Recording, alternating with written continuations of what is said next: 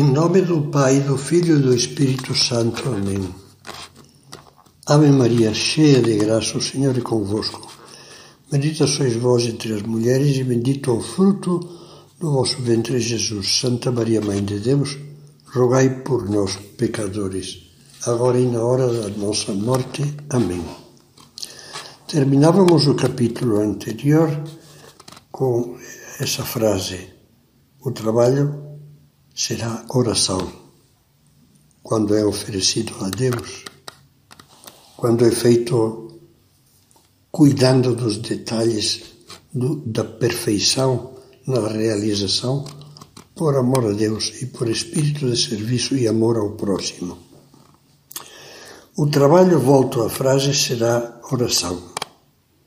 A seus filhos, São José Maria Costumava dizer que na sua vida poderia chegar um momento em que não fosse mais possível distinguir oração e trabalho, porque o trabalho e os outros deveres cotidianos devem transformar-se em oração.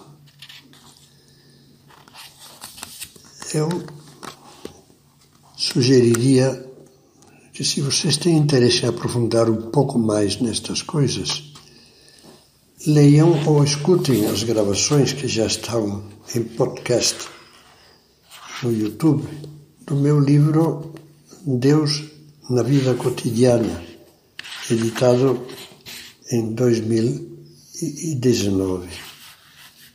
Nesse livro, cada capítulo começa com uma frase, um ensinamento de São José Maria sobre esses temas que estamos vendo agora e procura fazer uma reflexão, uma meditação, desenvolvendo estes pensamentos.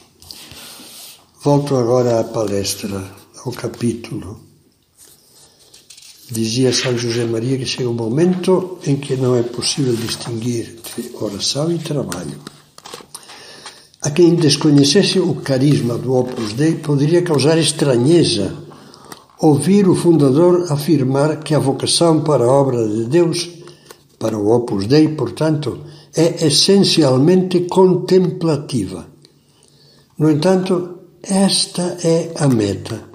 Este é o ideal para quem é chamado a santificar-se no mundo, para as pessoas comuns. Fazer da vida cotidiana uma contínua oração um diálogo ininterrupto com Deus, com a Virgem Santíssima, com os santos anjos, com esse Deus que, como dizia São José Maria, nos fala constantemente através dos acontecimentos e das pessoas, e que através de tudo nos dá o seu amor e nos pede amor.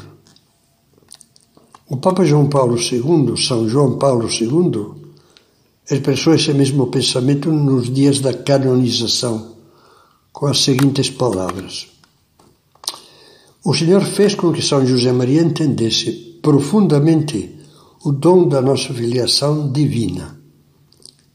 E ele ensinou a contemplar o rosto terno de um Pai no Deus que nos fala através das mais diversas vicissitudes da vida. Se me permite um parênteses, eu lhe diria que naquele livro que sugeria Deus na vida cotidiana, procura-se explicar com detalhe como praticar isso, como viver isso. Fecho parênteses. Um pai que nos ama, que nos acompanha passo a passo e nos protege, nos compreende e espera de cada um de nós uma resposta de amor.